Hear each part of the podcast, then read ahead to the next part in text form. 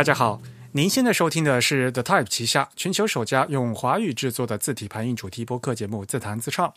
我们的字是文字的字，关于文字的畅谈，而不是弹唱。我们的口号是用听觉方式扯视觉艺术。如果您可以脑洞大开，我们的目的就达到了。我是你们的主播汶川西畔东营居 Eric，我是主播黄浦江边清蒸鱼钱真鱼。虽然在荔枝 FM、网易云音乐和微信小程序上面都能收听到我们节目，但还是强烈的推荐大家使用泛用型的播客客户端来收听自弹自唱。我们主站的地址是 thetype 点 com，欢迎大家与与我们交流与反馈，推荐使用邮件的形式。我们的邮件地址是 podcast at thetype 点 com，podcast 的拼写是 p o d c a s t。The Type 的拼写是 T H E T Y P E，我们的邮件地址是 podcast at the type 点 com。如果你喜欢我们的节目呢，也欢迎加入我们的 Type 的会员计划。因为我们的播客节目只有声音没有图像，但是如果您加入我们的 The Type 会员呢，每个月将收到我们精心制作的会员通讯。那在会员通讯里面呢，有我们播客的拓展阅读啊，里面有很多图文知识。有关会员的详情呢，请登录我们的文章 thetype 点 com/slash/members。会员的费用呢是每个月的四英镑，相当于三十五块钱人民币啊，给我们主播一杯咖啡的价格。当然了，如果您不想加入这个会员计划，而单纯只是想捐款的话，我们也是欢迎的。那单纯捐款的渠道呢是支付宝啊，大家发到 hello at thetype 点 com。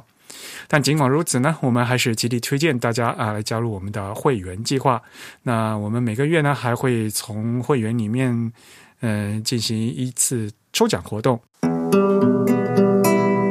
今天呢是我们的第一百三十七期啊，我们的自弹自唱，嗯。已经满五周年，现在进入了第六年的录制。那上次呢，我们刚刚结束我们这个特别节目。那今天我们回到我们常规节目，在我们训练演播室里面呢，又请来了我们嘉宾。嘉宾还是来做一下自我介绍呗。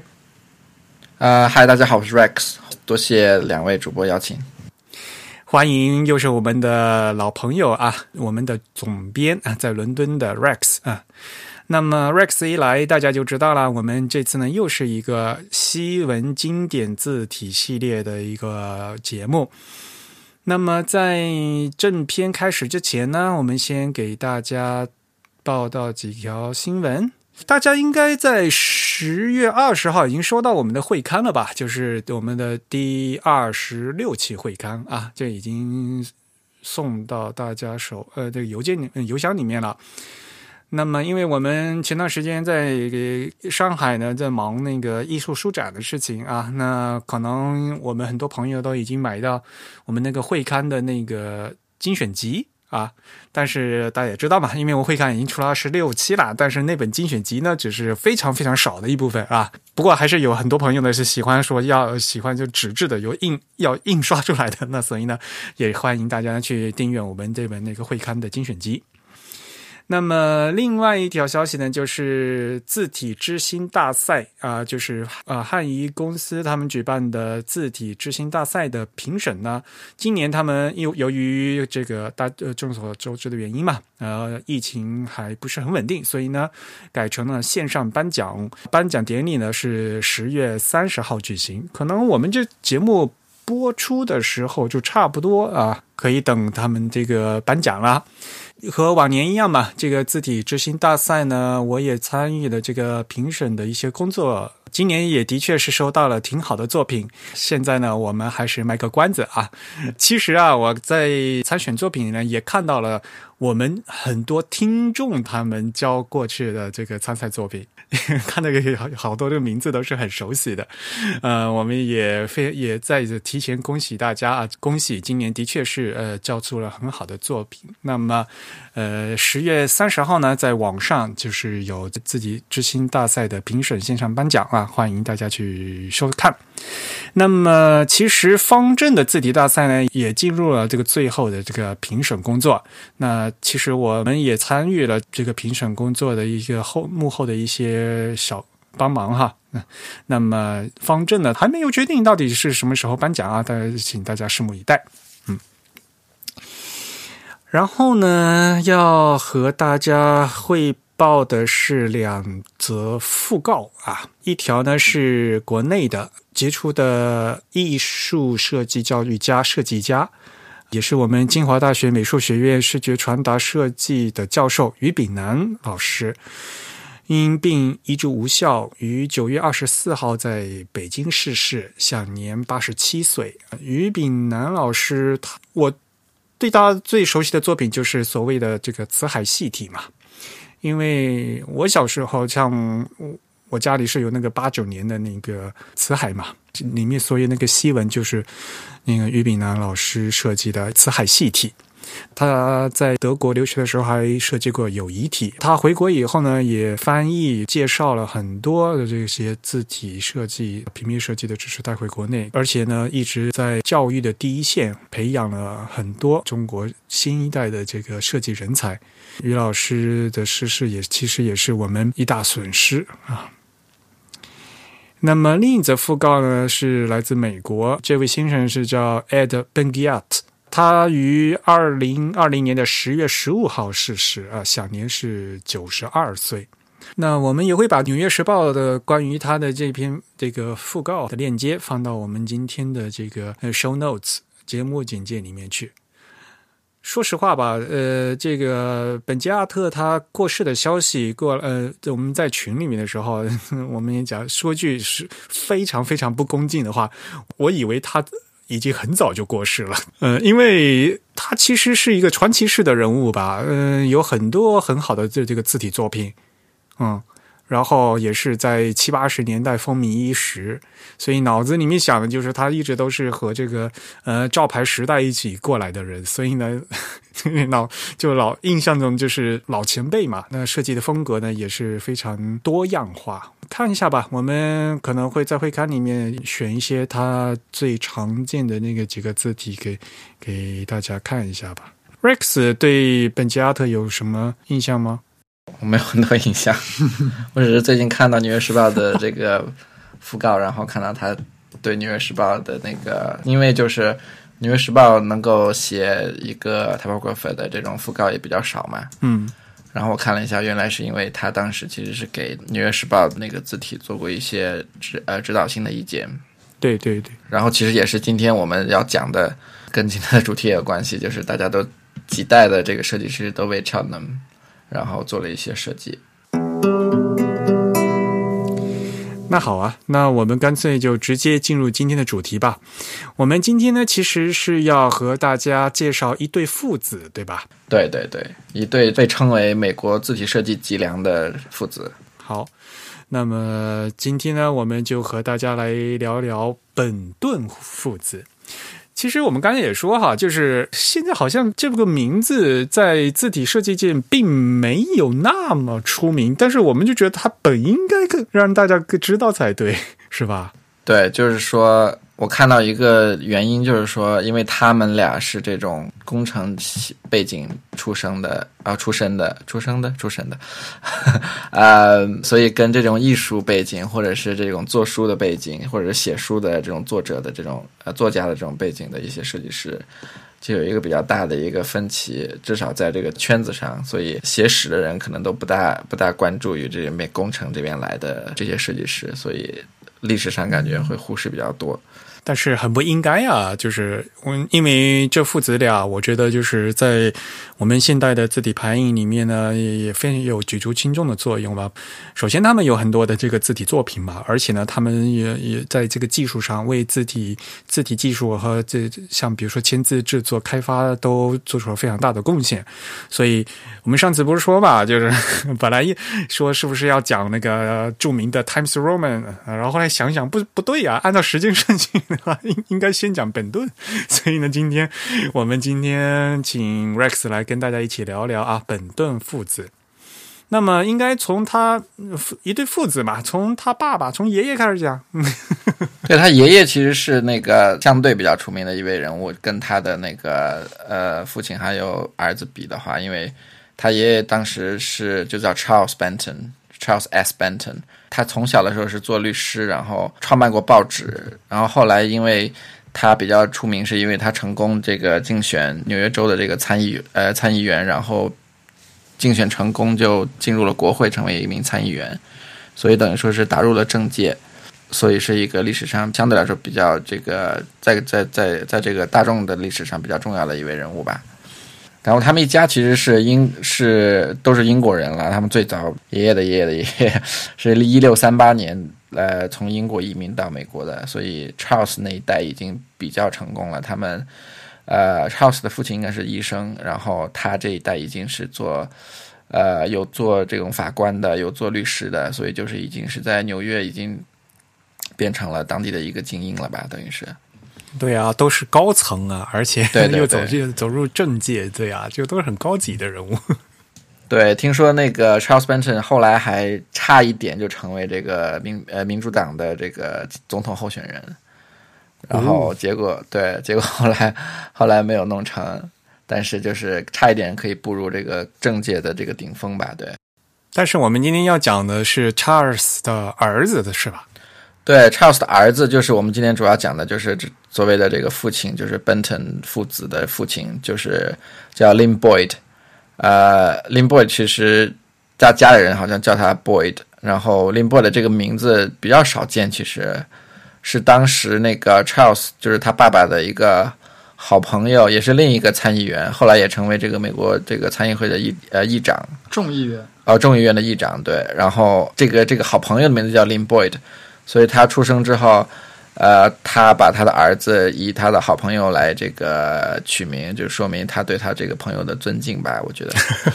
所以，嗯，的确，这个这个名字是很奇怪，叫 Lin Boyd。嗯，所以我们说的这个本顿父子的，就是父亲哈，这位父亲叫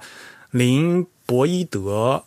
本顿，对吧？嗯，对对对，Boyd 应该在那个呃他的朋友那里是一个姓氏，然后在这边就作为一个名字了。对对对，对，所以我一开始就最早看到这个名字，就觉得好像，嗯，这感觉是俩，就就俩个姓，感觉是复姓的感觉，没搞清楚他他他到底姓什么。对对对对对，那个 Lin Boy 是一八四四年出生的，然后他出生不久呢，他的那个他的母亲就是 Charles 的这个第一任太太，她就去世了。所以他有相当长的一段时间，可能到十几岁的时候都是没有母亲的这个状态，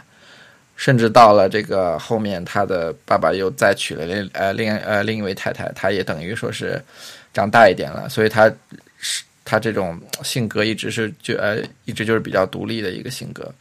因为他的爸爸也是比较那个什么嘛，是当地的精英，也比较有钱，所以就可以呃供他想想做什么做什么，想玩什么玩什么，所以他。从来都是有一个私呃有个私教来在家里教他，他也不上学，然后早上私教教完啊教完，然后下午他就自己跑出去玩，呃就学各种东西，然后从小就是这种呃就是这种公子哥，但是又特别那个独立。他一开始好像是去了一个那个刻墓碑的那个工作坊里面去学，因为他觉得墓碑特别漂亮，然后他要学怎么刻。结果好像刻坏了特别多，因为才十几岁嘛，然后，然后那个老板因为是当地的这个公子哥，然后来学，所以就让他折腾。后来，这个 boy 的爸爸 Charles 要等于说是要赔钱给雕刻师，然后让他们来挽回这个损失，因为他雕的很多东西其实都不能用的，要铲掉，重新那个呃老师傅来重新雕。也算是比较那个生性顽劣，然后后来他又去学那个什么珠宝维修，就是他就是喜欢这种机械类的或者是特别手工的一些呃精细类的一些工作吧。但在他后来做这个珠宝维修的时候，就已经手比较巧了。据据说是雕了一个金子的小火车，然后那个小火车还能动，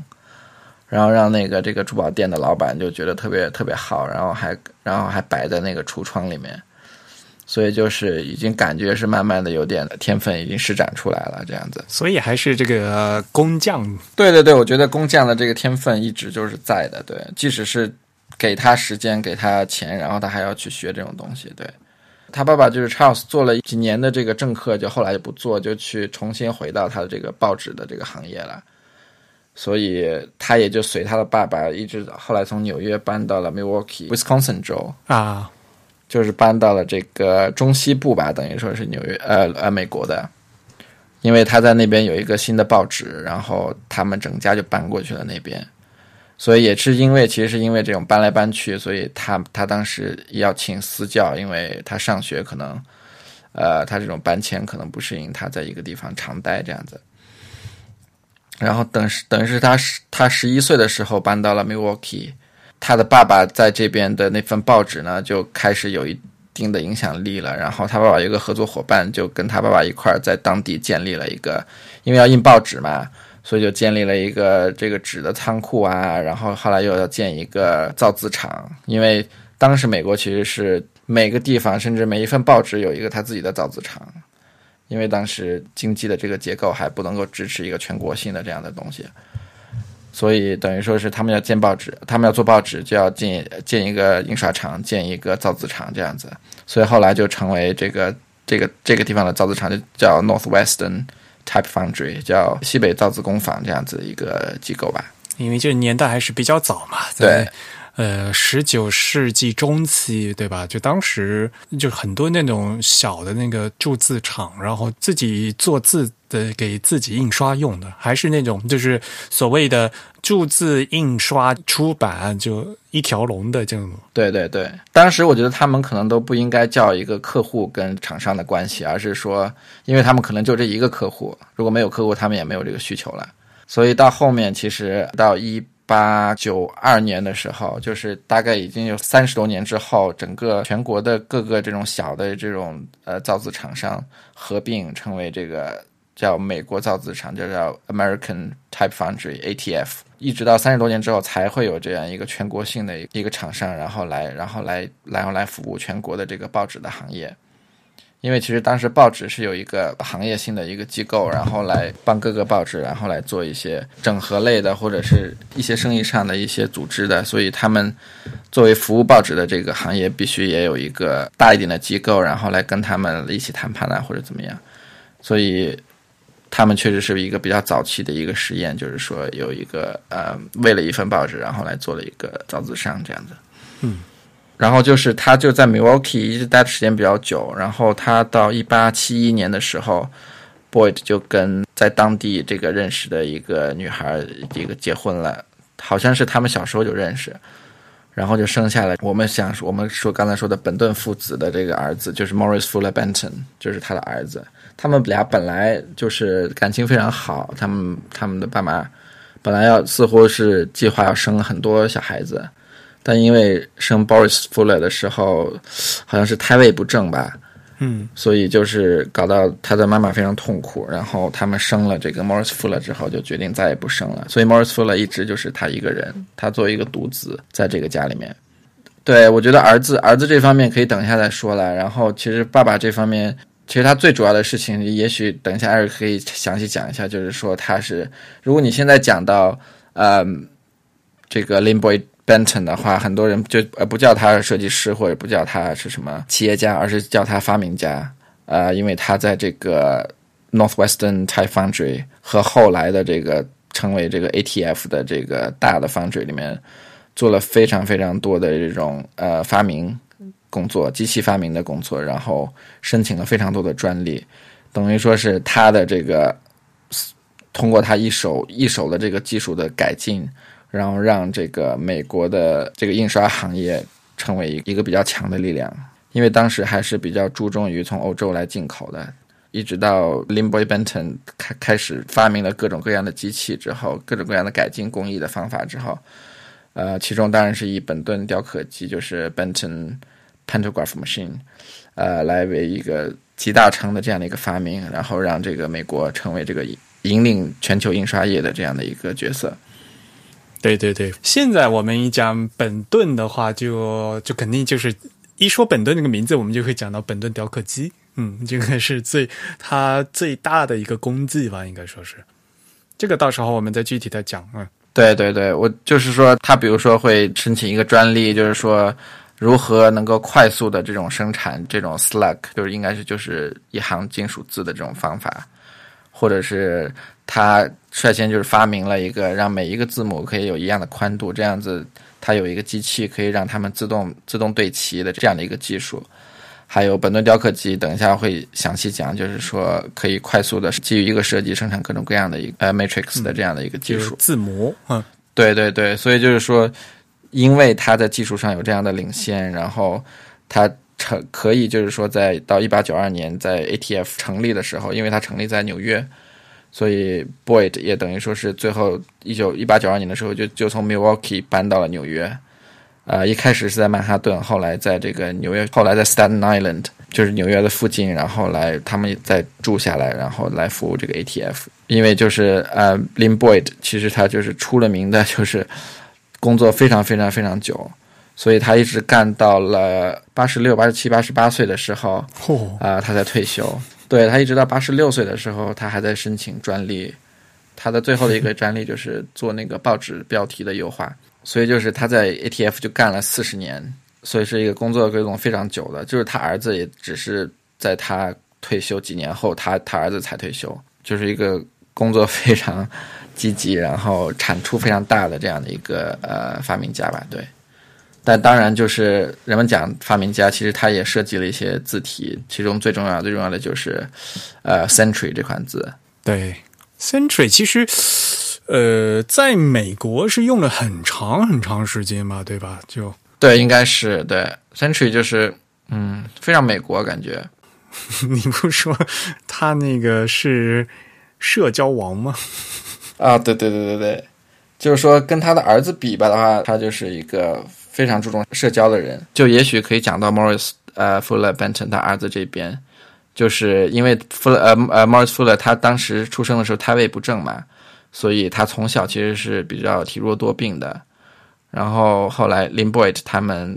呃一家人要把要跟 Morris 一块搬到乡下住，等于说是从 Milwaukee 搬到了 Milwaukee 的这个郊区。因为空气比较好，然后可以让莫呃 Morris 的这个呃身体比较健康一点。Lin Boy 的这种社交王的这这种性格，就让他觉得这个虽然搬到了乡下，但是他很他还是很思念 Milwaukee 的这个繁华大都市的这种文化生活呀，还有社交生活。以至于他后来买一辆火车，然后把自己还有他的朋友们，可以在晚上的时候、午夜的时候，等那个戏戏院呐、酒吧都关门的时候，他们才把他全部拉回来呃郊区。所以这样子的话，他也不至于错过那个大城市的生活。所以也是挺拼的，对吧？真有钱，不愧是富二代，就跟现在有专机差不多吧。哪怕到现在，我们在东京喝酒，也要关心会要不要错过末班车。人家是有专 专列在这边等着，是吧？有专列，对啊，你们也可以考虑一下。可能对他来说是比较实际的需求，因为他们确实是当地的这种精英吧。我觉得就是可以，虽然他们的那个火车其实好像是没有开几年，然后就被当地的这个火车公司给回购回去了，因为好像说不能不能让你们这么乱搞。对，就可以看出来，他是他既是一个慈父吧，因为整个把整个家搬到那个搬到郊区去，就为了儿子的这个身体，但是又挺 entrepreneurial 的，可以去做买火车这种疯狂的决定。对，然后 Morris Fuller 呢，就是跟他爸爸比，就是性格上非常不一样了，因为他爸爸是一个从小独立，然后要自强，然后就变得非常这种张扬，或者是高调，或者是开朗的这样一个人，而他呢，因为从从小又生病，然后又在郊区长大，所以就是比较呃内敛，然后比较安静的这样一个人。但是他跟他爸爸一样，都是从小就是他爸爸跟他爷爷，他跟他爸爸一起都会学习排字啊，然后就从小就设计各种小东西，然后排出来啊，然后给学校用啊，给自己的朋友们玩啊什么的。到二十岁的时候，Morris Fuller 就考到那个康奈尔大学。是在纽约州的康奈尔大学，然后去学机械工程。虽然不是走了他爸爸从事这个字体设计或者字体出呃生产印刷的这个路，但其实他机械工程也是一个相当跟这件事情相当相关的一个行业吧。主要是大家一定要想呢这个年代哈，因为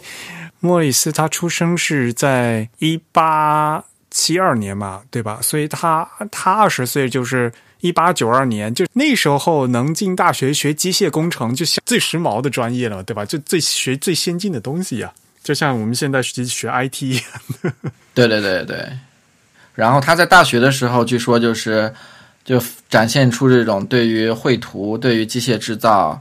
就是非常非常有天分的这个呃能力。其实跟他爸爸很像这方面，然后就得各种这种关于绘图啊、关于机械制造啊的奖，然后还做一些东西，然后学校后来一直一直在，据说是做了一个 一个炮台还是什么的，可以打烟花的一个炮台，然后学校一直都用了好多年。虽然他一开始是不想做爸爸这份工作，但是感觉他一直是一个乖儿子的一个形象，所以他毕业之后就直接就进入在纽约的 ATF，就开始做爸他爸爸的助手，还住在爸爸的附近，对吧？然后还他跟他爸爸的一个律师的女儿结婚，所以其实是有点就是一辈子其实是在父亲的阴影下，然后来默默的做事儿的这样的一个人吧。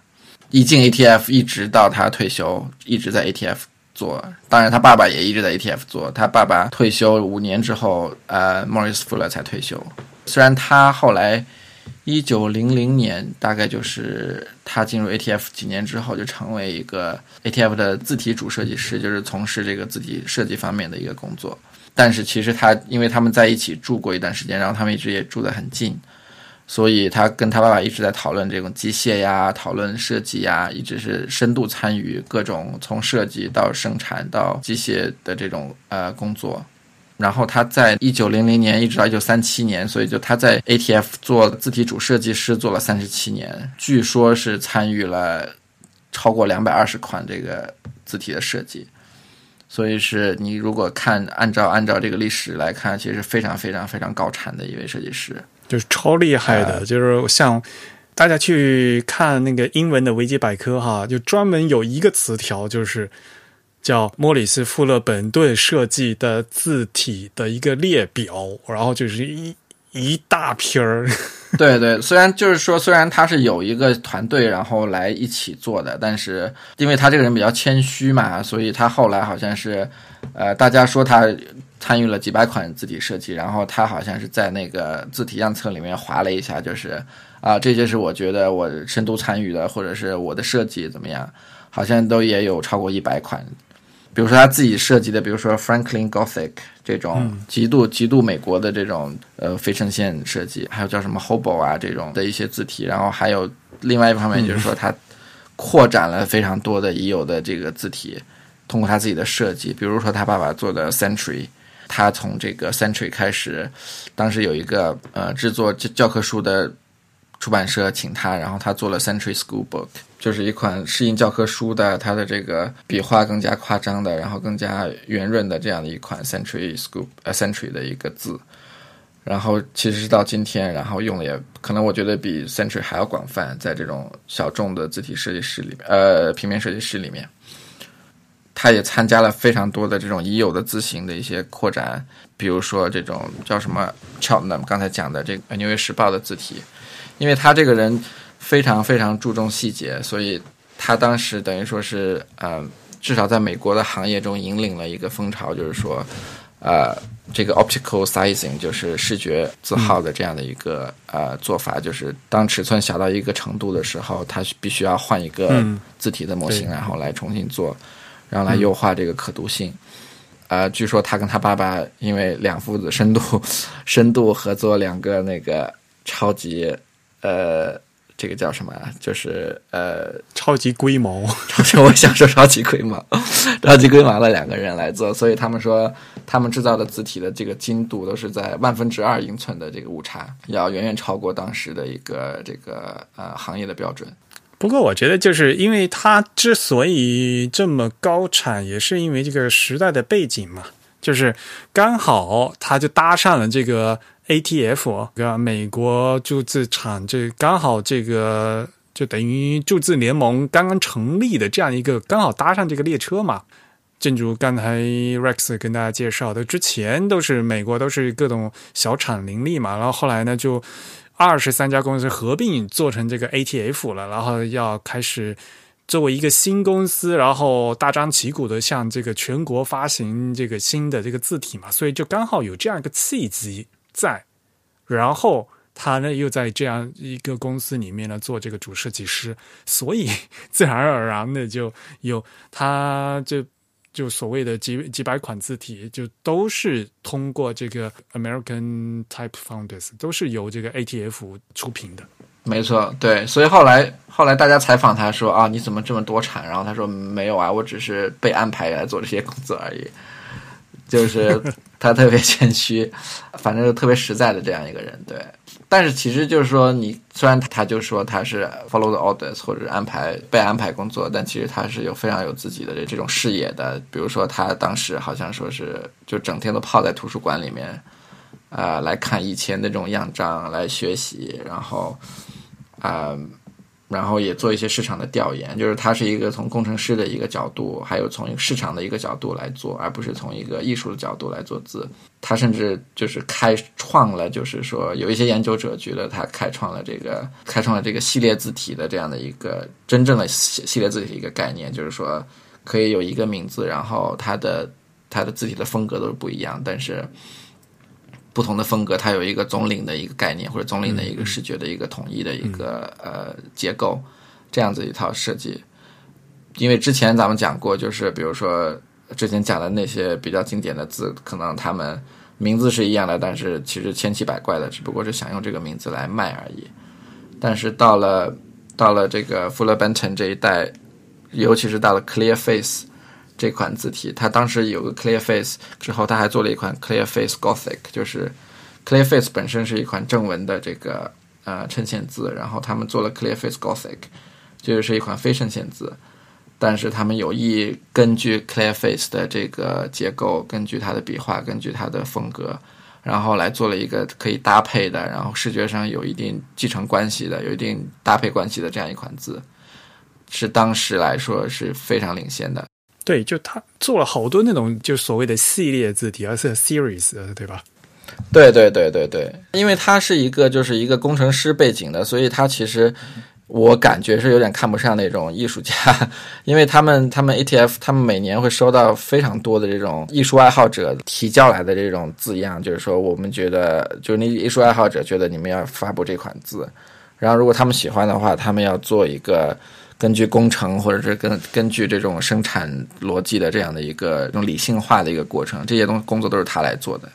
就他会把一款设计的很很漂亮的，或者是很有个性的这样一款字，然后根据它的这个技术逻辑或者是生产逻辑，然后来做出一款可以真正被使用的字。所以他其实是一这样的一个人吧。所以到其实到二零一三年的时候，有一个研究者说，突然跳出来说。其实这个 Morris Fuller 是不是一个设计师，还是说他只是一个很好的管理者和工程师？他到底有没有设计过字？因为感觉他一直是在做一些理性化的工作，做一些管理的工作。虽然就是这个理论一直后来被很多人批驳了，但是你就可以看出来，啊，他给人的感觉，或者他一直被这个字体设计，或者是这种艺术性的字体设计界所不大被认可的一个原因吧。这个就是明显的，就是把这个设计造型化，然后再到我们后面的这个活字工业吧，对吧？进行一个模式化的一个转换的这一个非常重要的一个关键所在嘛。因为到后面这活字它是一个工业产品啊。这就是从艺术作品到工业产品这样一个转化是非常重要的一个步骤，这其中是有很多的这个所谓的 know how 技巧和这个设计的在设计的这个取舍的一个过程的。对对对对，而我觉得富勒呃，就等于说是富勒 Benton 跟他爸爸就是刚好刚好在这个这个节点上，他们俩的性格跟他们俩的经验，让真正的让这个美国的字体行业可以实现了一个飞跃。这其实跟现在做字的方式挺像的，我觉得，特别是跟现在大的字体厂商，呃，其实曾经的这个 ATF 跟当下的 Monotype 这地位差不多吧？对，统领性的，对，对，至少 ATF 在美国其实是一个垄断企业嘛，因为 ATF 的商业形式它其实是一个呃所谓的 Trust 托拉斯，对对对，就这种形式现在是被写入这个反垄断法里，不可以这样子搞的。但当时他们其实是通过一种商业联合，然后把小企业合并成一个大的机构，以此来垄断整个市场。也就是因为有这样一个商业资源的支持，所以可以让这个呃本顿父子他们来像这样子做系列化的字体。其实做系列化的字体，它不只是需要一种嗯怎么说呢？对于这个字体设计已经制造的一种方式方法，或者说一种工程性的思维，它其实是需要大量资源。如果你没有那么多的这个字体的设计以及生产的资源，其实你是没有办法去做那么大那么多的系列字体的。而且我们可以看到，就是这个 Morris Fuller Benton，他以他署名的或者说跟他有关的这个字体，能列出一个非常长的这个列表，也是因为其实他掌握了非常多的这个字体设计以及生产的资源，导致。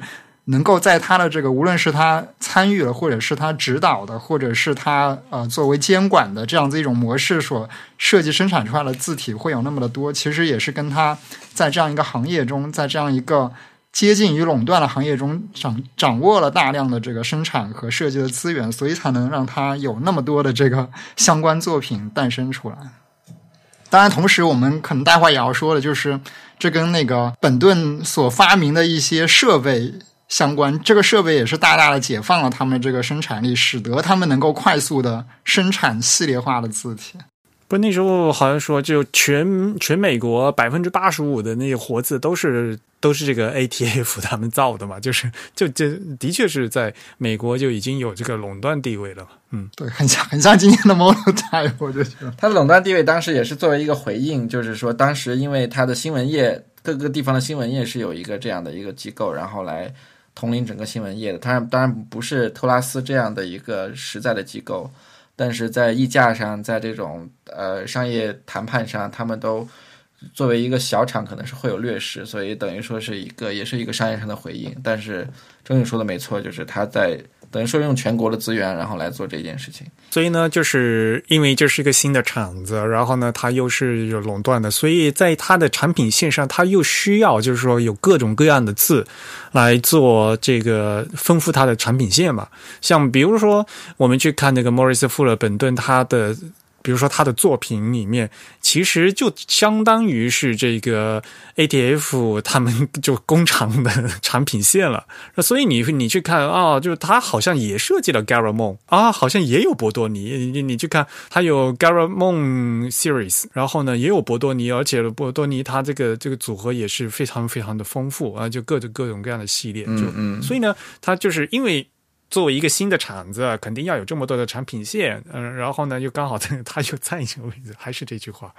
嗯，对对对。但是其实就是说，它的这种其实是一个史无前例的，或者是这种历史机会，也让它变得非常难变化。所以其实它到后期，所谓后期就是其实是一九四零年代的时候，就没有太多的年轻人来在他的这个公司里面了，他的这个。ATF 都是由这种元老来把持的，比如说呃林 boy 做到八十都八十六八十八岁，所以 ATF 当时也就慢慢慢慢就不行了，也是因为其实当时历史变化也很多，然后他们公司根本没有这个竞争力来做这件事情了。这跟时代的变化还是有关系的嘛，尤其是到后面二战嘛，对，和二二二战结束以后，就整个技术也发生了很大的变化嘛，对吧？因为这个除了这种手动的铸字以外，好像因为后面就都是被那个，首先是有奈洛机、有蒙纳机的嘛，嗯，对吧？所以这个手动铸字的话，这个这个需求量就非常少了。然后再到后面的话，就能就都是有照牌啊这些的，所以就整个。整个就是铸字行业的话，还是发生了很大的变化的。嗯，对对，虽然比如说莱诺基的它的这个发明，其实也是本顿雕刻机当时也是做了一个非常大的贡献的。就是是的，如果没有本顿雕刻机的话，莱诺基可能也做不到它的一个至少没有那么快的来实现它的一个全面铺开的这样的一个效果。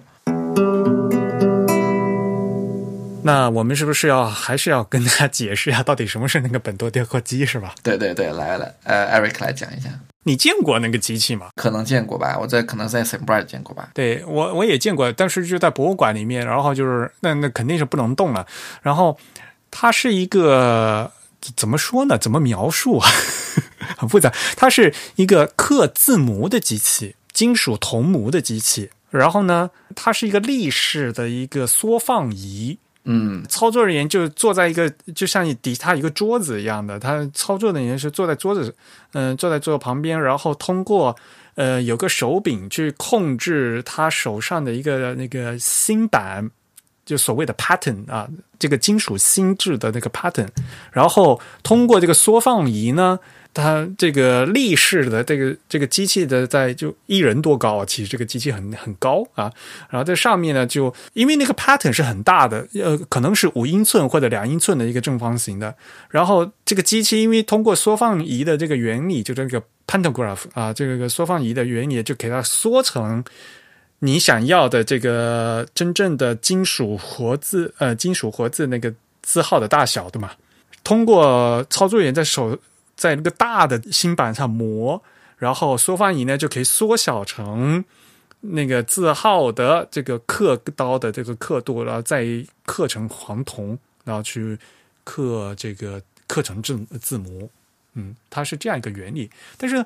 年轻朋友也不知道缩放仪是一个什么东西，对吧？好像就是现在小孩子小孩子玩的比较多，是吧？对对对对，怎么说呢？呃，就像做那个相似型，呃，不不不要说那么复杂，它的原理是相似型，就是那个东西很像那个栅栏门，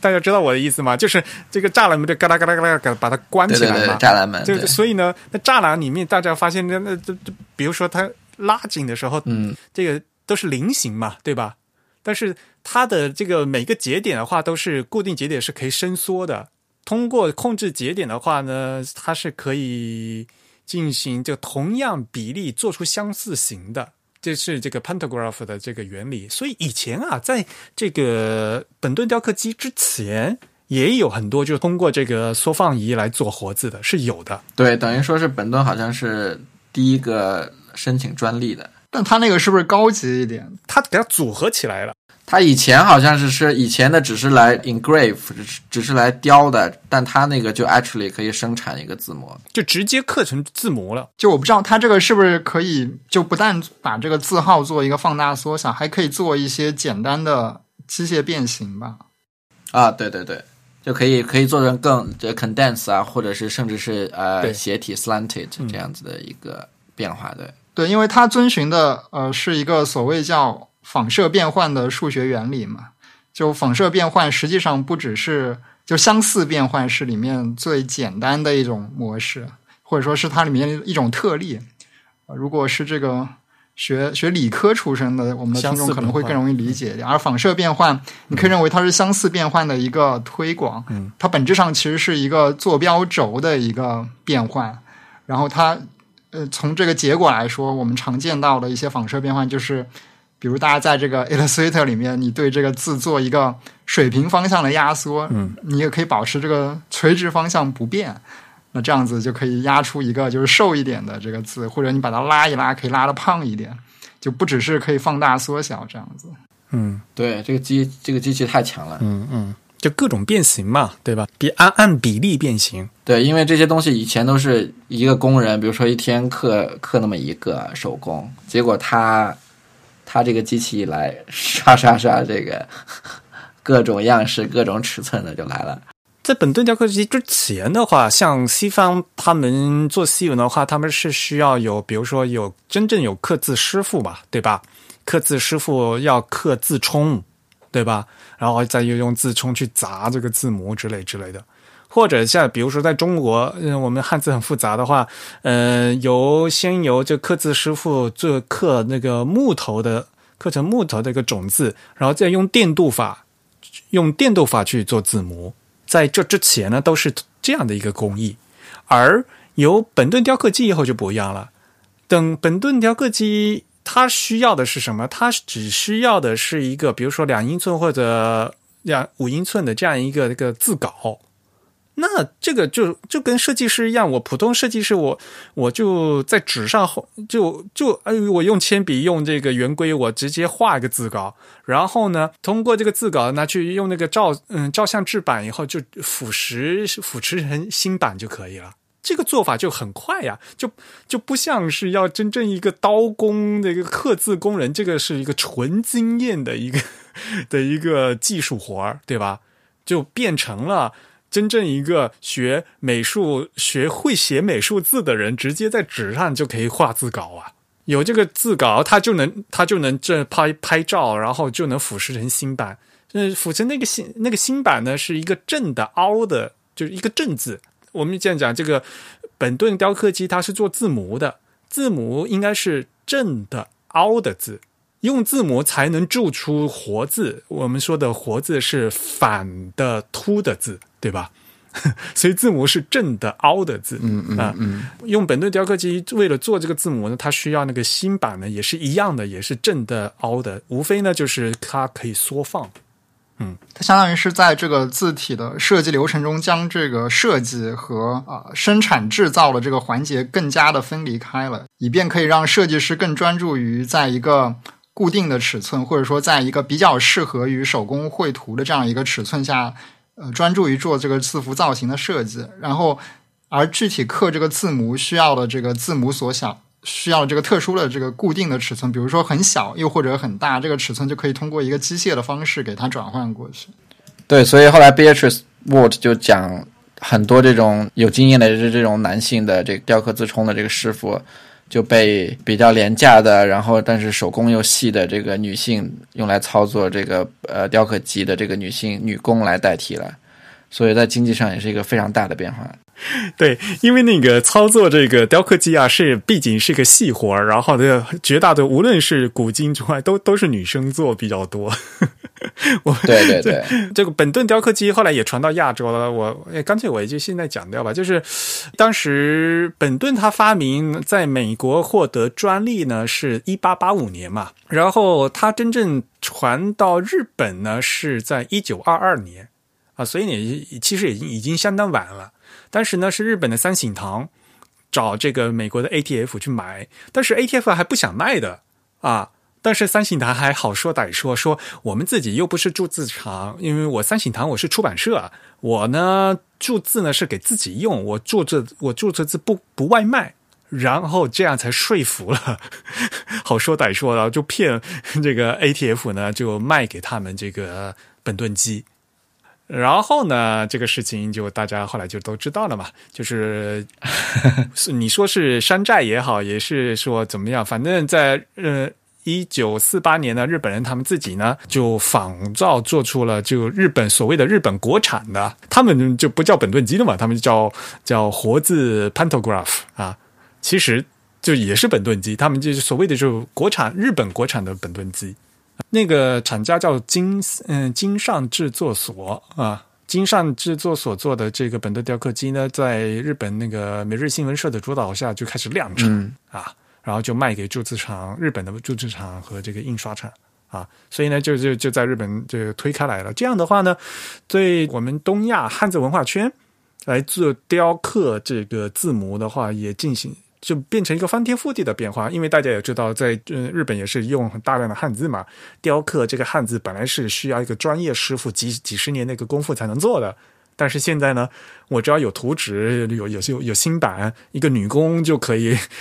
坐在这个雕刻机里面就就可以做了，这是一对这个字母制制造和这整个活制制造和印刷出版造做出了一个极大的一个变革。然后，经过日本的这呃国产的这个本顿雕刻机呢，也通过日本引进到中国啊，那这个就是更后来的事情了。本顿雕刻机本身所谓的在日本国内国产化是一九四八年的事情，也就是战后了。那中国从日本引进本顿雕刻机呢，是在一九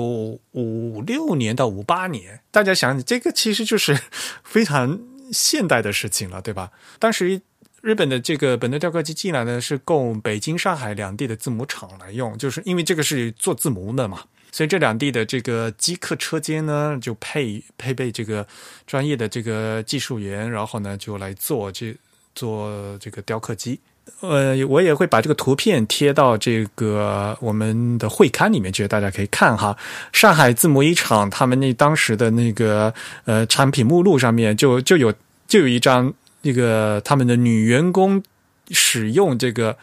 呃本顿雕刻机那个照片儿啊，就拿着 拿着那个钻钻头在在在在那个新版上那个在在在这个描一个照片儿嗯。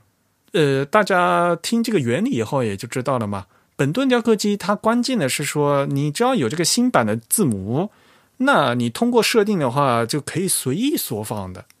这就造成了什么呢？在之前我们手工用做金属活字的时候，这个是纯粹的就所谓的视视觉字号的时代嘛？就刚才 Rex 说的嘛，视觉字号就是因为它有实际的物理大小。那么刻工的话，因为我们那个活字的那个铅坯只有那么大，所以呢，它只能刻成那么大，所以它会根据实际的大小来调整，比如说字的笔画粗度、中宫啊，所以呢。这每个尺子，呃，每一个字号，它的设计实际上是不一样的。但是自从有了这个本顿雕刻机，变成我一个设计就可以做出各种字号，这在这个字体设计和这个工艺上面造成了一个非常大的一个变化。从本顿雕刻机开始，字体设计呢，从原来的视觉字号呢，变成了单纯的这个。线性比例缩放，你拿一个铅板，嗯，只要你想做的话，你就可以缩放成各各种各样的尺寸字模。当然了，实际上呢并不是这样的，因为实际上毕竟，比如说正文字和标题字还是不一样的，所以呢，如果你要做大字的话，可能你就要换一个新版啊。这个就像刚才 Rex 提到的，虽然父子俩嘛，他们自己是本顿这个雕刻机的这个发明者，但是他们自己在用这个本顿雕刻机的时候，他们也是觉得，如果这个字号范围不一样了，他们要换另外一个，要用其他的这个新版来做字模，要实现这个视觉字号，而不是说从嗯就单纯。有且仅有一个字母从头做到尾，就单纯缩放。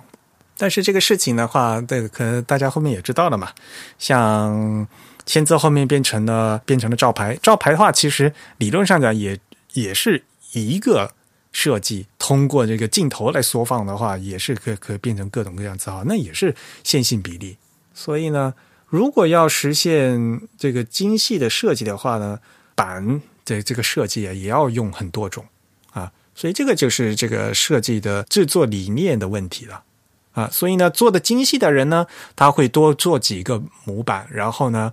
每个模板呢适用于哪几个大小，还是呢，就是会模仿出活字时代视觉字号的样子。但是说实话，到后来呢，无论是在日本还是在中国，就但也不可能去做那么多，做的那么细啊。于是呢，就大家能做出一套这个新版都都很不错了，就变成拿了一套新版，就所有的这个字号都拿去做，就直接缩放了啊。本顿雕刻机虽然它是一个美国的发明，但是它也直接影响到呃我们现代汉字的设计。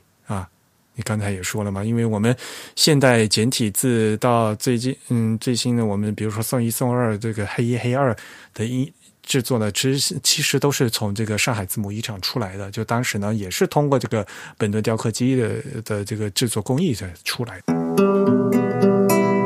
然后我们是不是要跟大家聊一聊这个 Century 的设计啊？Century 是一开始是因为一个。是不是叫 Century 的一个一个杂志，然后来设计的，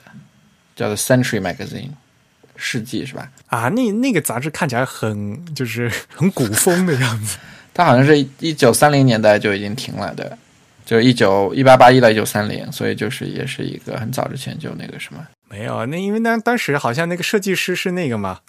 是那个 Devin 嘛，是吧？哦，是吗？嗯。所以就是 The Ving 就过来找本顿，就说你帮忙给我们这个 The Century 杂志来做做套字嘛，嗯，然后就做成做出来一个 Century。对，一直是其实是主要是它太那个好用了，所以是这个杂志之外，然后才才用用的特别多。哎呀，尽管是诞生于十九世纪嘛，反正现在我们来看说这个 Century 就是一百多年来深受美国 几代牌子工的喜爱啊，版本巨多，对，巨多。然后是就 Century Family 的话，如果要去看的话，好多是吧？本顿父子，嗯，他爸爸的话，当时设计的就只。就是最基本的两款吧，就是那个 Century Roman 和 Century Italic 吧，对吧？然后后面扩展的都是他就是儿子做的是吧？对，像什么 School Book 什么的。对，他说 Century 是一个它的风格叫 Scotch，叫苏格兰式的一种体，就是好像是比较宽的，然后就十九世纪比较流行的一款。因为那个 Scotch 那个字体，它好像是爱丁堡的一个设计师率先开始的，就是它看起来又比较宽，然后比较舒展，然后嗯。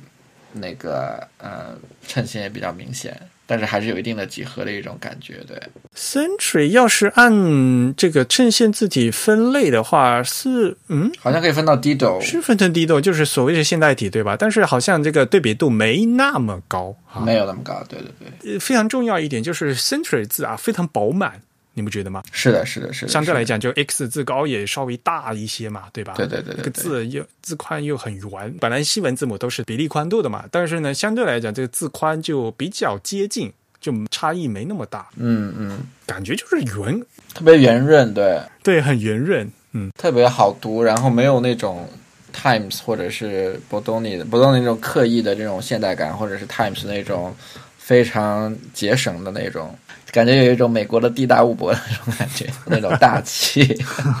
对，像现在比如说美国高院啊，就是美国的高等法院，他们都还是要求要用 Century，然后来排他们的内部的文件啊，那个好像改掉了，啊，是吗？现就是最近改掉的，嗯，直到二零一三年之前。就美国高等法院都规定说，他们那个诉状就要要装订的话，呃，要有什么尺寸，他他就规定必须要用 Century Family。就当时美国最高最高法院，它嗯就是一直都有这样一个规定的。嗯嗯嗯，其实就是就是就非常美国，Century 非常美国，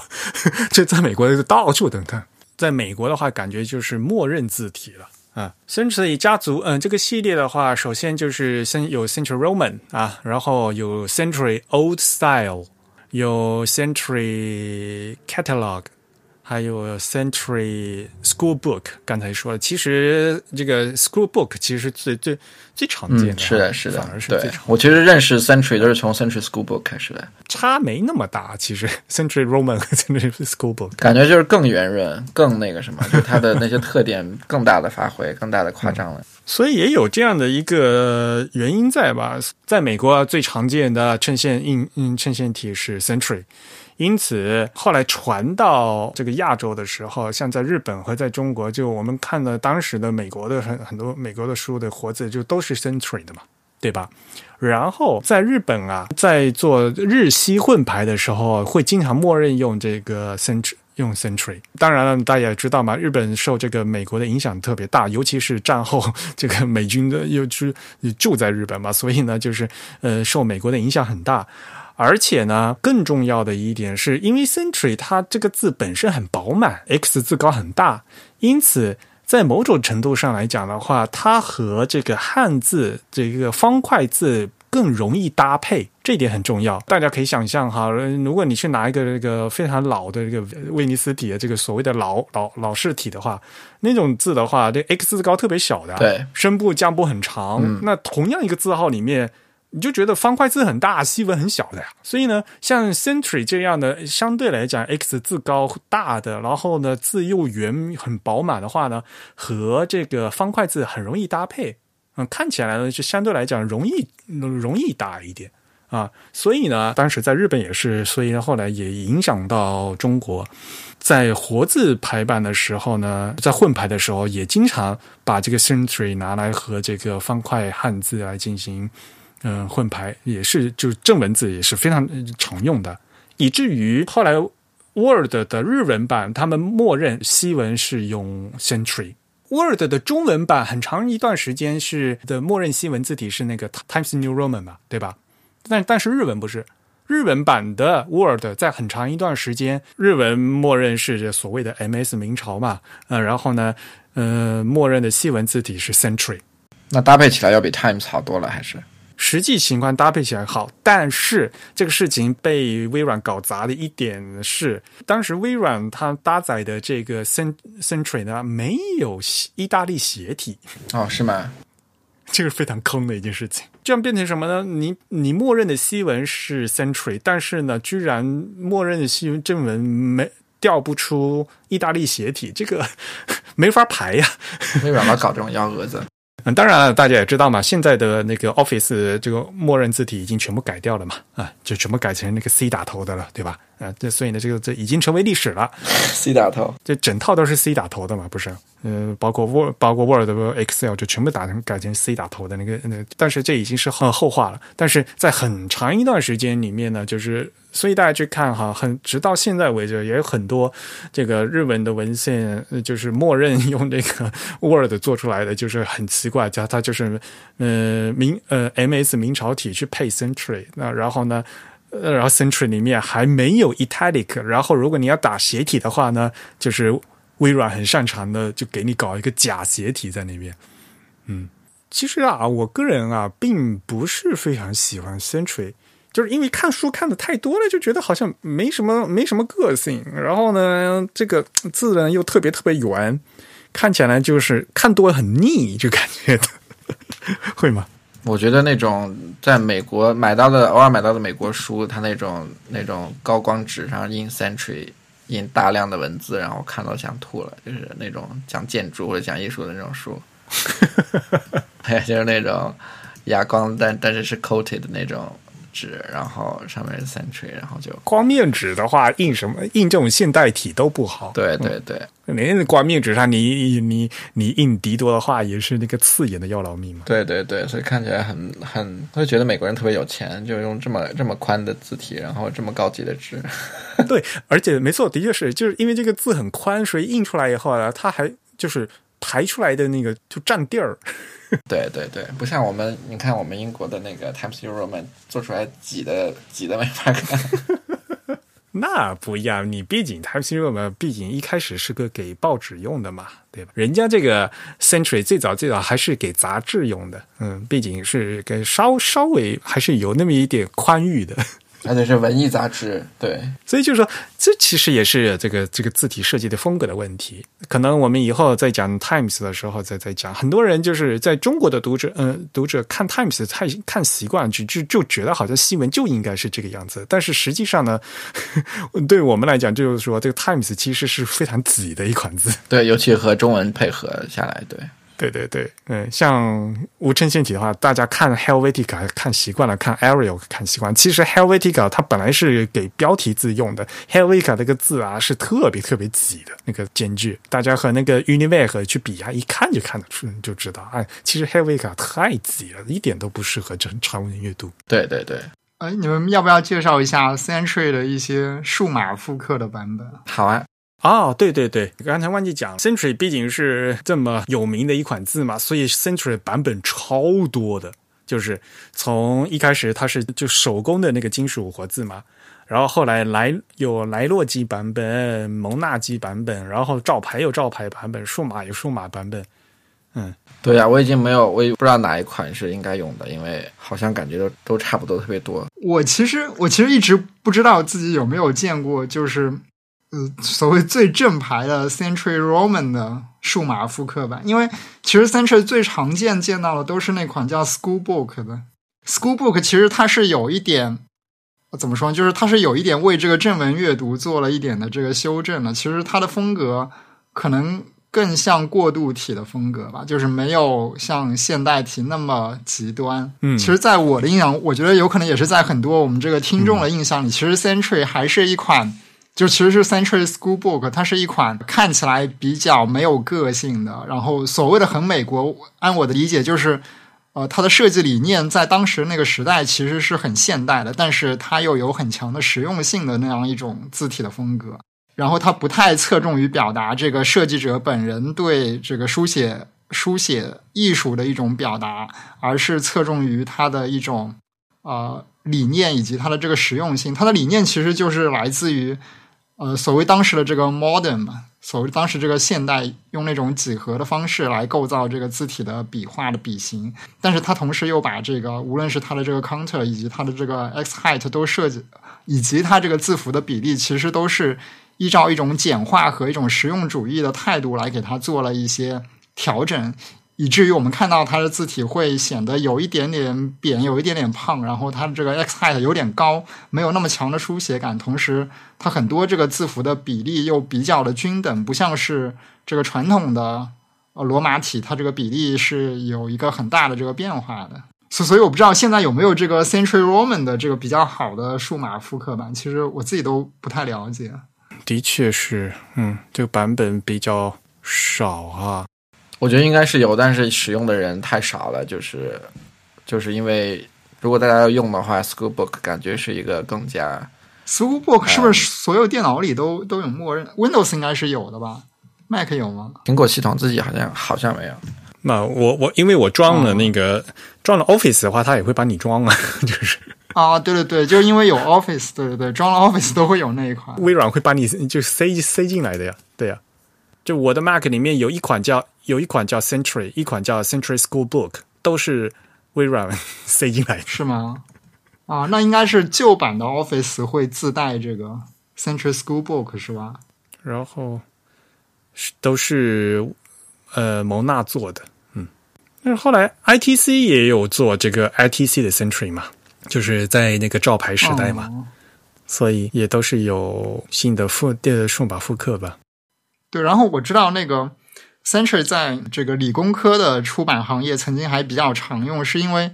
好像是因为 Tech 的原因，它它附加了很多这个数学符号的 glyph，所以以至于它成为就是常见可以找到的字体里面能几乎排出所有常用的这个科学符号的一款字体。Tech 的这个字其实就就是一种一个一个一个 century 的变体，所以非常非常常见，感觉非常熟悉，就是读论文什么的，对，对，这个就是那个谁 John Knath，他他他那个阿克努斯。高德纳先生，他那个字体叫 Computer Modern 嘛，当时他整个设计的风格就是跟 Century 非常像，虽然他没有说是他很喜欢 Century，但其实你最近看下来，他的那个比例、他的风格其实就跟 Century 很像。是这一看就是很呃很像那个 Century 嘛，高德纳设计的嘛。啊，对对对对，Computer Modern 有有非常多的这个数学符号。对对对，他说他的那个直接的影影响是叫 Monotype Modern 的一款字，就是说它的风格是 Century 或者 Dijon 的那个风格，但是它那款字直接抄的就是抄的叫 Monotype Modern。但是 Monotype Modern 本身是相对来讲，呃，比较老的一款字啊，就是 Lance 的 Monotype 发布的第一款字体，一八九六年。都是十九二十世纪初、十九世纪末的，Monotype Modern 其实它那个降部这个有时候这个脚相对很短，嗯，所以反正也说回来，也就是就是所谓的标准嘛，因为它是那个 school book 嘛，就所有的美国人一开始从小学看书就觉得书的这个书里面的活字就应该是这样子的，种下了种下了 Century 的果。就像我们小时候看简体字的书，就是送一送二，就这个觉得字字就应该是这个样子的，嗯。但是我觉得就是还是那句话吧，本顿父子，嗯，没有受到他本应该 这个历史地位相应的这个重视，觉得啊，就是理科生被文科生排挤，你知道吗？没有，就感觉就是艺术家看不起工程师嘛，就感觉。结果现在理科呃理科生的时代已经来临了，现在要那个文科生要付出代价。所以呢，我觉得就在这样一个时机，我们大家一起来复习一下历史，然后来纪念这对父子啊，其实也是也挺好的一件事情。嗯，好吧，那差不多今天就讲到这里。好，下面呢和大家公布一下我们十月份会员抽奖的信息啊！恭喜会员 ID 为金珠，金珠。的会员获奖，呃，本月会员抽奖的奖品呢，我们上次也介绍了嘛，就是艺术书啊，《影自上海》。在这个上海的艺术书展上面，这其实是我们推出最受欢迎的一本这个艺术书啊，呃，这本摄影集嘛。以这个影集的形式呢，所谓的考现档案，记录了我们上海城市里更新过程中意外露出，也注定要重归隐匿的老招牌的这些文字。我本人还没看到这本书啊，但是呢，我估计可能要等到下个月才能看到这本书了呢。正在从上，他们帮我从上海带过来啊，也再次恭喜啊这位会员获奖。嗯，不过呢，大家在听到这一期节目的时候是周二嘛，差不多呢，我们本年度字体的最大一个盛会 A Type I 国际字体大会啊就已经开幕了。A Type I 今年呢是在改成了线上，那现在已经开始报名啊，报名费是四十八美金，而且今年是会期五天，二十四小时联席啊，超过。嗯，一百五十名讲者啊，是一个非常大的一个活动啊，欢迎大家来积极的参与。那今年 A Type I 呢，嗯，有很多我们中文的厂商啊，包括汉仪、方正，还有我们的三言的好朋友。中文厂商呢，还包括比如说文鼎，他们都会来参加，有各自精彩的演讲啊。我们也非常期待他们给大家带来好的内容。那这次我会作为部分时段的主持人来参与这个 A Type I 的活活动。那大家在网上见。我们呢也会在这个会期啊，尽和去年一样吧，呃，会尽量给大家呃带来这个现场的所谓的现场的报道啊。呃，我们请大家积极关注我们的公众号、微博、微信的各种呃社交网络的的账号。那么当然了，这更重要的是，我们还会在后之后的播客节目、我们的会刊里面呢进行更深度的分析和报道啊，敬请期待。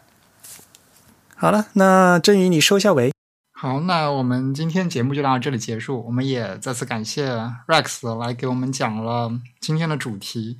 主要是关于本顿父子以及他们的各种发明及相关的字体。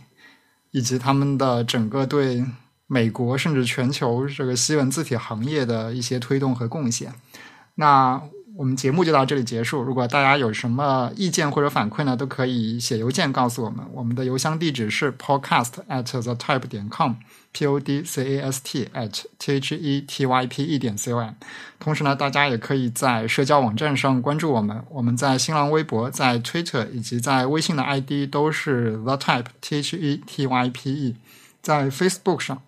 搜索 The Type 或者搜索 Type is Beautiful 也都可以找到我们。也感再次感谢我们的主编 Rex。本期节目呢由 Eric 和振宇主持，由 Eric。在 Mac OS 上剪辑制作完成，我们下期节目再见，拜拜，拜拜，拜拜。